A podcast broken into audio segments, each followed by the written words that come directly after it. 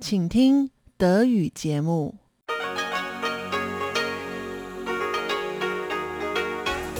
Hier ist Radio Taiwan International. Herzlich willkommen zum 30-minütigen deutschen Programm von Radio Taiwan International. Am Mikrofon begrüßt Sie Tatjana Romig. Folgendes haben wir heute am Donnerstag, den 16. Dezember 2021 für Sie im Programm. Zuerst die Nachrichten des Tages, gefolgt von Taiwan 3D. Lukas Klipp berichtet heute darüber, wie es ist, sich in Taiwan vegan oder vegetarisch zu ernähren. Und zum Abschluss rund um die Insel. Elon Huang spricht heute mit Professor Yao Shaoqi, Dozent der deutschen Sprache an der National Zhengzhi Universität, über das Konsulat des Deutschen Kaiserreiches in Taipei. Und nun zuerst die Nachrichten.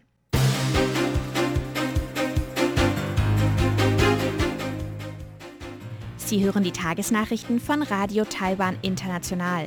Die Schlagzeilen. Präsidentin empfängt Delegation der französischen Nationalversammlung.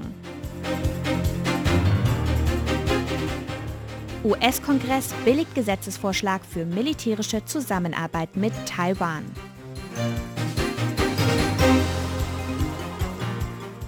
Und Litauen hält an Eröffnung des Vertretungsbüros in Taiwan 2022 fest. Die Meldungen im Einzelnen.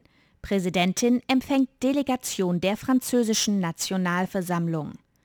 Taiwans Präsidentin Tsai Ing-wen hat heute eine Delegation von Abgeordneten der französischen Nationalversammlung empfangen. Die sechsköpfige Delegation ist gestern in Taiwan eingetroffen. Geleitet wird sie von François de Rugy, dem Vorsitzenden der parlamentarischen Freundschaftsgruppe Frankreich-Taiwan in der französischen Nationalversammlung. Während des Treffens betonte Tsai die Vertiefung der taiwanisch-französischen Beziehungen in diesem Jahr. Sie bedankte sich dafür, dass sowohl der französische Senat als auch die Nationalversammlung Beschlüsse zur Unterstützung von Taiwans Teilnahme in internationalen Organisationen gebilligt hatten. Präsidentin Tsai sagte, dass Taiwan und Frankreich in den vergangenen Jahren auch ihre Zusammenarbeit in Bereichen wie Handel, Epidemieprävention, Technologie und Energie weiter ausgebaut haben. Sie glaube, dass die beiden Länder in einer Post-Covid-Ära im Bereich der internationalen Lieferketten, Cybersicherheit und technologischer Innovation weiter zusammenarbeiten sollten, so Tsai. Frankreich wird in der ersten Jahreshälfte 2022 die EU-Ratspräsidentschaft übernehmen. Sie hoffe, dass Frankreich in dieser Rolle ein bilaterales Investitionsabkommen zwischen Taiwan und der EU weiter vorantreiben werde, so Präsidentin Tsai. US-Kongress billigt Gesetzesvorschlag für militärische Zusammenarbeit mit Taiwan. Das Repräsentantenhaus und der Senat der USA haben beide den National Defense Authorization Act for Fiscal Year 2022 gebilligt. Der Gesetzesvorschlag enthält mehrere Abschnitte, die sich auf Taiwan beziehen. So bestätigt er den Taiwan Relations Act und die sechs Zusicherungen der USA an Taiwan. Außerdem soll Taiwan beim Aufbau von modernen Streitkräften für die Selbstverteidigung unterstützt werden. Laut dem 2022 National Defense Authorization Act soll Taiwan zudem eingeladen werden, an der 2022 stattfindenden Militärübung Rim of the Pacific, kurz RIMPAC, teilzunehmen. Die US-Militärübung findet alle zwei Jahre statt und versammelte 2020 unter anderem Kanada, Frankreich, Südkorea und Japan. Der Gesetzesvorschlag muss nun noch von US-Präsident Joe Biden unterschrieben werden. Taiwans Außenministerium bedankte sich heute bei den USA für die Unterstützung. Die Sprecherin von Taiwans Außenministerium Joanne O oh sagte, dass Taiwan alles tun werde, um ein verantwortungsvolles Mitglied der internationalen Gemeinschaft zu sein und Frieden und Stabilität in der Taiwanstraße aufrechtzuerhalten. Litauen hält an Eröffnung des Vertretungsbüros in Taiwan 2022 fest. Litauen hält laut Taiwans Außenministerium weiterhin an der Eröffnung eines Vertretungsbüros in Taiwan im kommenden Jahr fest. Das ist trotz wirtschaftlichen und politischen Drucks, den die Volksrepublik China auf Litauen auswirkt.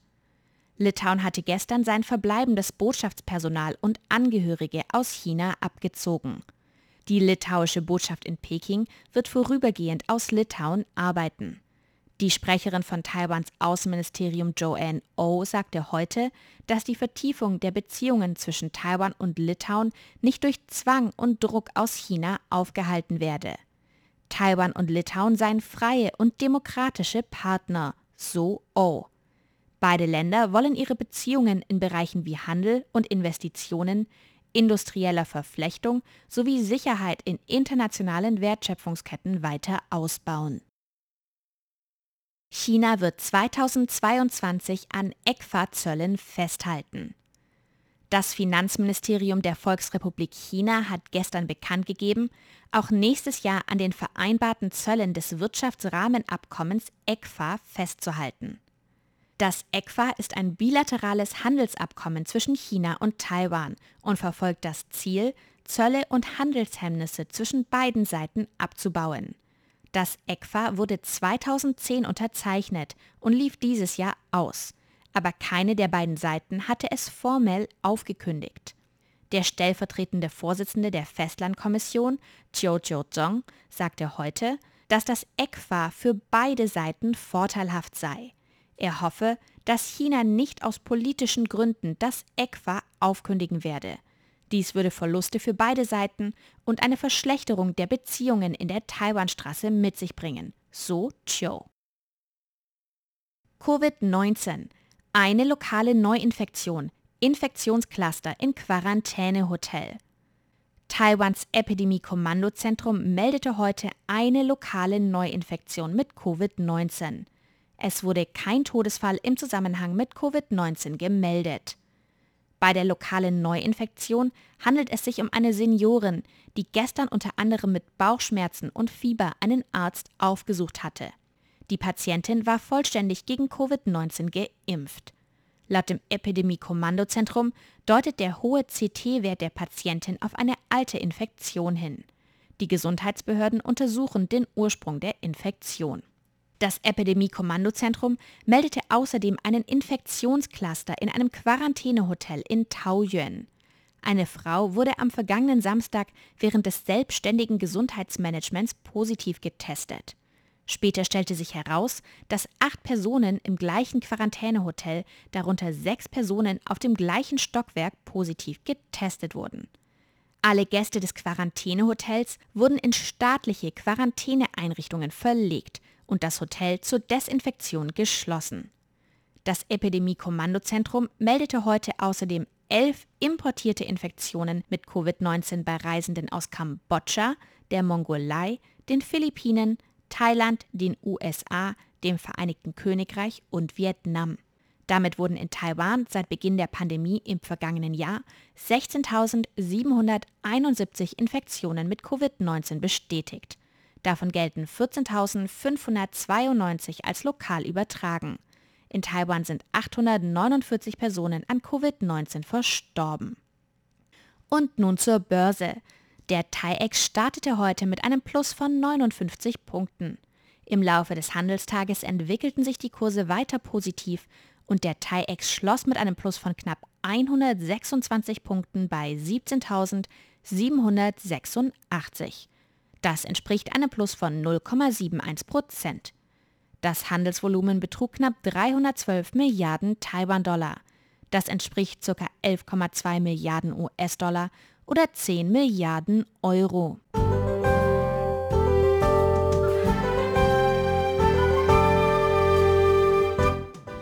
Es folgt das Wetter. Heute ist es auf ganz Taiwan sonnig, klar und trocken. Die Temperaturen liegen dabei in Nordtaiwan zwischen 21 und 27 Grad und in Zentral- und Südtaiwan zwischen 22 und 28 Grad. Morgen zieht es sich in Nordtaiwan zu. Es ist bewölkt und regnerisch bei 16 bis 21 Grad. In Zentral- und Südtaiwan bleibt es weiterhin sonnig und trocken bei 16 bis 29 Grad. Das waren die Nachrichten am 16. Dezember 2021.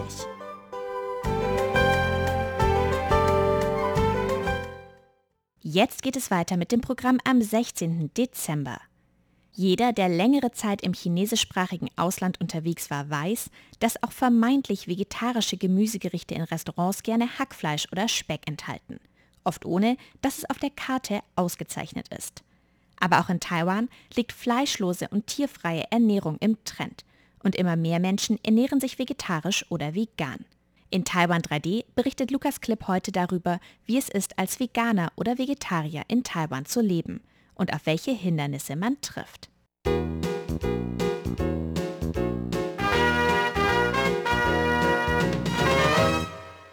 Vegetarische und vegane Ernährung ist beliebt wie nie zuvor. Die Covid-Pandemie hat die Thematik präsenter denn je gemacht, da vermutet wird, dass der Virus durch den Verzehr von Tierfleisch entstanden sein könnte. Wohl jeder Deutsche hat, wenn er es denn nicht selbst ist, mindestens einen Menschen in seinem Bekanntenkreis, der sich vegetarisch oder vegan ernährt. Die Gründe für einen solchen Lifestyle sind sehr vielfältig.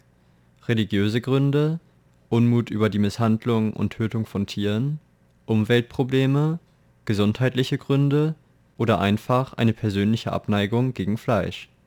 Immer mehr Menschen entscheiden sich, ihre täglichen drei Mahlzeiten vollständig grün zu halten Google Trends zufolge stieg das Interesse an Veganismus zwischen den Jahren 2014 und 2019 um das Siebenfache an. Google-Suchen nach Veganismus beliefen sich sogar auf das Vierfache von Suchen nach Vegetarismus. Immer mehr Menschen wollen also nicht nur kein Fleisch auf dem Teller sehen, sondern keine Tierprodukte jeglicher Art. Vegetarische und vegane Lebensweisen beschränken sich keineswegs auf westliche Länder.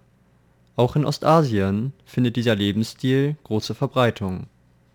Auf Schwierigkeiten stößt man hier trotzdem leichter als in Deutschland. Fleischgerichte sind in Ostasien so alltäglich und fest in die Kultur integriert, dass Menschen vor einigen Jahrzehnten noch mit Unverständnis oder im schlimmsten Fall sogar mit einer Stigmatisierung in ihrem Bekanntschaftskreis rechnen mussten sollten sie eines Tages plötzlich das Fleisch vom Teller nehmen.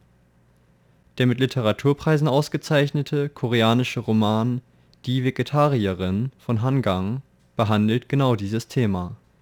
Wie im Roman beschrieben, stößt ein vegetarischer oder veganer Lebensstil vor allem bei vielen Menschen älterer Generationen auf Unverständnis. Versammelt man sich zum chinesischen Neujahr mit der Großfamilie, ist es schlichtweg keine Option, die von der Großmutter gebratene Pekingente abzulehnen. Dann gibt es das Problem des Außerhausessens. In Taiwan ist es sehr günstig, in Restaurants zu essen oder etwas von Straßenständen zu kaufen. Meist ist es sogar günstiger, ein Abendessen zu kaufen, als es selbst zu kochen. In vielen Wohnungen gibt es deshalb nicht einmal eine Küche. Doch das meiste Essen der hiesigen Nachtmärkte beinhaltet Fleisch oder wird mit tierischen Fetten gebraten das heißt aber nicht, dass man als veganer Tourist überhaupt nichts zu essen findet. Auf fast allen Nachtmärkten werden Speisen wie gerösteter Mais, Mochi-Reiskuchen oder gebratene Pilze verkauft. Auch die Anzahl vegetarischer Restaurants ist rasant am Steigen. Es gibt bereits mehr als 6000 vegetarische Betriebe in Taiwan. Die Zahl vegetarisch essender Taiwaner belief sich im Jahr 2019 auf mehr als drei Millionen Menschen Entsprechend verwundert es nicht, dass Taiwan äußerst strikte Gesetze hat, was die Kennzeichnung vegetarischen Essens angeht. Warum essen so viele Taiwaner vegetarisch? Der vorwiegende Grund sind nicht etwa, wie bei anderen asiatischen Ländern, die Einflüsse aus dem Westen. Natürlich spielen auch diese eine Rolle. Doch der Hauptgrund, warum viele Taiwaner Fleisch meiden, liegt im Buddhismus begründet. Etwa ein Drittel der taiwanischen Bevölkerung ist buddhistisch im Buddhismus werden sowohl das Töten von Lebewesen als auch der Verzehr von Fleisch als Tabus betrachtet, denn diese Taten widersprechen moralischen Grundsätzen. Buddhisten denken, dass alles Leben auf der Welt respektiert werden sollte.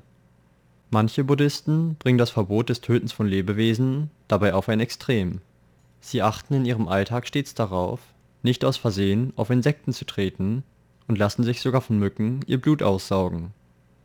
Heutzutage sieht man das in Taiwan zwar eher selten, bis zu einem gesunden Grad folgen viele Taiwaner aber noch immer diesen Grundsätzen und vermeiden es, in ihrem Alltag Fleisch zu essen. Das erklärt, warum sich in Taipeh so viele vegetarische Buffets und Restaurants finden lassen und man auch in gewöhnlichen Restaurants nicht ohne Verständnis angestarrt wird, wenn man nach einer grünen Mahlzeit fragt. Auch Taiwaner, welche normalerweise nicht vegetarisch leben, sind es gewohnt, an bestimmten Tagen im Jahr auf Fleisch zu verzichten.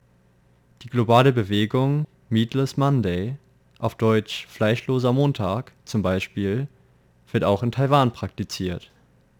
Taiwanische Restaurants unterstützen die Bewegung, indem sie an Montagen Rabatte auf vegetarische Gerichte geben. Auch die taiwanische Regierung bittet die Bevölkerung immer mal wieder, an diesen Tagen auf Fleischgerichte zu verzichten. Die hohe Qualität und Beliebtheit von Fleischersatz, also Lebensmitteln, welche zwar ähnlich wie Fleisch schmecken und auch einen ähnlichen Proteingehalt aufweisen, allerdings kein Fleisch beinhalten, tragen zu einem vegetarier und veganerfreundlichen Umfeld in Taipeh bei. Mit der Verbreitung von Fleischersatz, einem einfachen Zugang zu vegetarischen Gerichten und zunehmendem Respekt für Vegetarier haben es sowohl die lokale Bevölkerung als auch ausländische Touristen immer leichter, einen vegetarischen Alltag in Taiwan zu führen.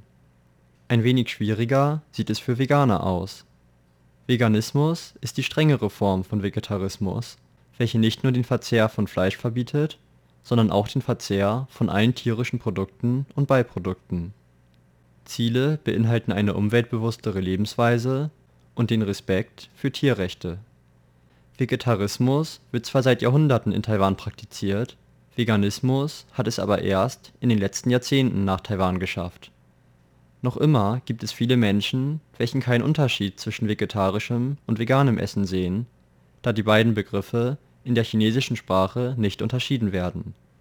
Dies erschwert das Finden von echtem veganem Essen zusätzlich.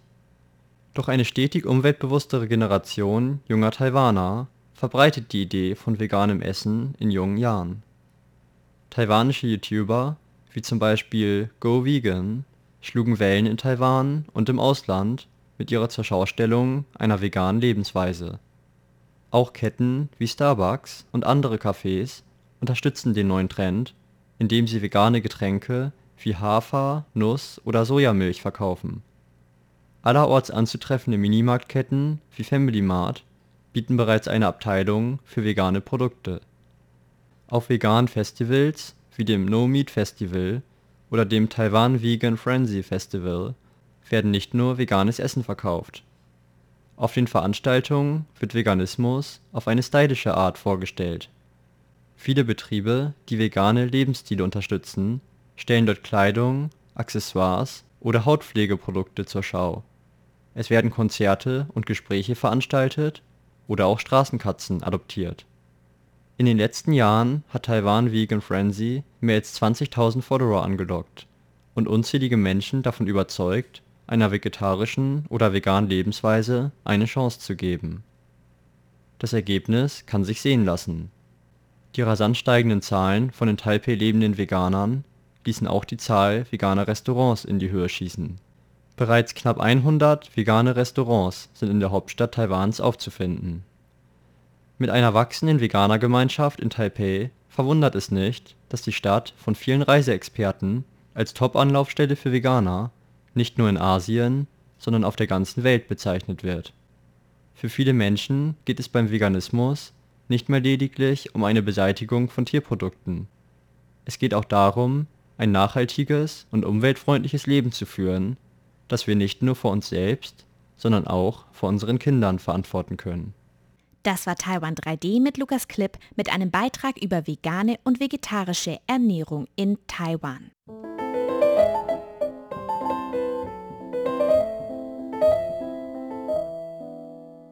Am 12. Dezember 2018 ließ das Deutsche Institut Taipei eine Gedenktafel an der Stelle anbringen, an der sich Ende des 19. Jahrhunderts das Konsulat des Deutschen Kaiserreiches in Taipei befand. Aus diesem Anlass spricht Elon Huang heute mit Professor Yao Shaoji, Dozent der deutschen Sprache an der National Zhengzhi Universität, über das alte Konsulat des Deutschen Kaiserreiches. Mehr in Rund um die Insel. Rund um die Insel. Herzlich willkommen zu der heutigen Ausgabe von Rund um die Insel. Am Mikrofon begrüßt Sie Ilon Huang. Am 12. Dezember 2018 ließ das Deutsche Institut Taipeh eine Gedenktafel an der Stelle anbringen, wo Ende des 19. Jahrhunderts das Konsulat des Deutschen Kaiserreichs in Taipeh stand. Aus diesem Anlass möchte ich mich mit Professor Yao Shaoji, Dozent der deutschen Sprache an der National Zhengzhou Universität, unterhalten. Professor Yao war nicht nur bei der Enthüllung der Gedenktafel dabei, sondern beschäftigt sich seit langer Zeit mit der Erforschung des Konsulats des Deutschen Kaiserreichs in Taipeh. Aus Zeitgründen musste das Interview über Zoom durchgeführt werden. Und zunächst bat ich Professor Yao zu beschreiben, wo sich das damalige Konsulatsgebäude in etwa befand. Das ehemalige kaiserlich-deutsche Konsulat auf Formosa befand sich unweit von dem Nordtor der Stadt Taipei und war am südlichen Ende des Stadtteils Dadaochen, wo die Junior High School Zhongxiao ist. Ah. Damals war das Gebäude direkt am Fluss Danshui Heute ist der Platz wegen der Versandung ca. 200 Meter vom Ufer entfernt und ein riesiger Flutdamm liegt dazwischen. Und von dem damaligen Konsulat ist ja heute eigentlich nichts mehr zu sehen. Wie sind Sie denn dem Konsulat auf die Spur gekommen? Ja, das Konsulat bzw. das Konsulatsgebäude wurde mehrfach in der deutschsprachigen Lektüre der Zeit erwähnt, mit der ich mich seit Jahren beschäftige. Ich zitiere beispielsweise aus zwei Reiseberichten von zwei Deutschen, die beide im Jahr 1898 Taiwan aufgesucht haben. Der erste heißt Adolf Fischer. Er hat in dem Jahr eine Rundreise auf der Insel gemacht. Ich zitiere. Der liebenswürdigen Einladung des Konsuls Folge leistend bezog ich ein Zimmer des palastartigen erst vor einigen Jahren vollendeten am Ufergelände des Danshui gelegenen deutschen Konsulats, den weitaus stolzesten Bau Duadudians. Duadudian ist die Aussprache des Minnan-Dialekts von Dadaochen. Es war damals der Stadtteil Taipeis, in dem sich ausländische Firmen sowie konsularische Vertretungen sammelten. K. Theodor Stöper, der Ende desselben Jahres nach Taiwan kam, um den höchsten Berg der Insel Yusan zu besteigen, hat das Konsulat und seine Umgebung beschrieben wie folgt. Von Zilong fahren wir also zunächst durch hübsche bergige Gegenden in etwa anderthalb Stunden per Bahn bis Stadt Duadingdian, der Geschäftsstadt der Europäer, die am Danshui-Flusse gelegen ist und von den Japanern Taito-de bezeichnet wird. Hier haben auch die fremden Konsulate ihren Sitz. Nur das Englische befindet sich in den 14 Kilometer flussabwärts entfernten, von mir ebenfalls besuchten Hafen von Danshui, auch Hoboi genannt. In den deutschen Konsulaten nahm ich Wohnung und traf Vorbereitungen zu meiner Reise in das Innere. Zitat Ende. Ansonsten sind mir noch ein paar Konsularbeamten, die dort beschäftigt waren, aus verschiedenen Kontexten bekannt. 2018 habe ich eine Anfrage von dem heutigen Deutschen Institut Taipei bekommen, ob ich mehr über ihren Urvorgängern wüsste, weil gegen Ende des Jahres eine Gedenktafel an dem historischen Ort angelegt werden sollte. Das war der Antrieb sozusagen dafür, dass ich gründlich zu dem Thema befasse. Seit 2018 sind Sie noch tiefer in die Erforschung des Konsulats eingetaucht. Wo finden Sie da noch weitere Informationen? Das deutsche Konsulat auf Formosa bestand von 1890 bis 1908. In diesem Zeitraum war Taiwan unter verschiedener Herrschaften. Bis 1895 war die Insel nämlich chinesisch, danach japanisch. Daher habe ich neben den sporadischen Textauszügen aus westlichen Quellen auch in den chinesischen und japanischen Akten, Regierungsprotokollen und Zeitungen nach relevanten Informationen durchgesucht. Mit den Ergebnissen konnte ich eine runde Geschichte über das deutsche Konsulatswesen in Taiwan erzählen. Doch sind es noch Details, die mir unbekannt oder nicht ausführlich geklärt worden sind. Die Antworten sind in dem politischen Archiv des Auswärtigen Amtes in Berlin zu suchen. 2008 habe ich einen Forschungsaufenthalt in Berlin gemacht, allerdings zu einem anderen Thema. Bei der Gelegenheit habe ich das Archiv aufgesucht und einen Teil der relevanten Akten abfotografiert. Später ist mir ein weiterer Teil dazugekommen, aber noch sind mir bis heute wenige Bände nicht zugänglich. Den Plan, die Bandreihe in diesem Jahr zu vervollständigen, muss ich leider aufgeben wegen der Corona-Pandemie. Zurzeit bin ich dabei, das mir vorhandene Material zu bearbeiten. Wie schwierig ist es, diese Informationen, diese Quellen zu bearbeiten? Ist das schwierig, diese zu lesen? Ja, die Berichte bzw. die Protokolle in den Berliner Akten sind größtenteils inkurrent von verschiedener Hand abgeschrieben. Allein diese Handschriften zu entziffern ist schon ziemlich mühsam. Hinzu kommt, dass die Texte im älteren Stil verfasst sind. Die verschachtelten Sätze mit Abkürzungen und äh, veralteten Ausdrücken erschwert oft nochmal das Verständnis. Hinter die Personennamen zu kommen, vor allem die japanischen und die chinesischen in, in Lauthandschriften, ist eine andere Herausforderung. Aber man freut sich umso mehr, wenn ich mal Informationen aus dem Chaos hervortreten, die man so brauchen. Warum wurde das Konsulat denn damals eigentlich gegründet? Ja, es hat äh, eine lange Geschichte und zwar in dem Freundschafts-, Handels- und Schifffahrtsvertrag mit China 1861 stand vorgeschrieben, dass in den Vertragshäfen, das heißt den für internationalen Handel geöffneten Häfen Chinas, konsularische Vertretungen eingerichtet werden dürfen. Dazu gehörten zwei Häfen Taiwans, nämlich Danshui und Tainan. Doch aus Personalmangel kam Deutschland erst im Jahr 1890 dazu, einen eigenen Beamten auf die Insel zu entsenden. Bis dahin waren die konsularischen Geschäfte durch Engländer vertreten. Der erste Vizekonsul Dr. Konstantin Merz ließ sich anfangs in Tainan bzw. Kaohsiung nieder, während die konsularischen Angelegenheiten im Norden weiter von Engländern geführt wurden. Um diese Zeit wanderte der Handelsschwerpunkt der Insel in den Norden. 1895 kam der Entschluss, das Vizekonsulat nach Danshui bzw. Taipei zu verlegen. Zugleich wurde das Vizekonsulat zu einem Konsulat befördert. Der Zeitpunkt des Umzugs war allerdings nicht gerade günstig, weil Taiwan in dem Jahr nach dem japanisch-chinesischen Krieg an Japan abgetreten wurde. Der Regierungswechsel machte alles umso komplizierter. Unter diesen Umständen wurde der Beschluss trotzdem vollzogen. Ein Konsulatsgebäude wurde extra zum Zweck gebaut und zwar auf dem Grundstück eines deutschen Kaufmanns namens Arthur Butler, der es dem Deutschen Reich anfangs mietsweise zur Verfügung stellte. Erst im Oktober 1899 wurde ein Kaufvertrag abgeschlossen. Und welche Aufgaben hatte das Konsulat damals und von was für Personen wurde es damals geleitet? Das Konsulat hatte vielfältige Aufgaben, die alle mit Aufwand verbunden waren.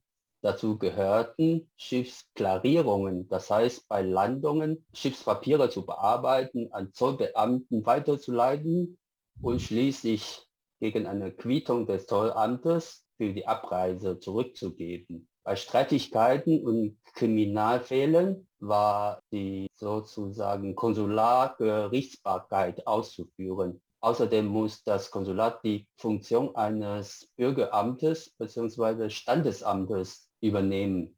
Es war nämlich zuständig für Erschließungen und dafür Sterbe- und Geburtsurkunden der deutschen Staatsangehörigen auszustellen und zu registrieren. Eine weitere wichtige Aufgabe war, deutsche Interesse zu vertreten und dementsprechend Industrie und Handel zu fördern.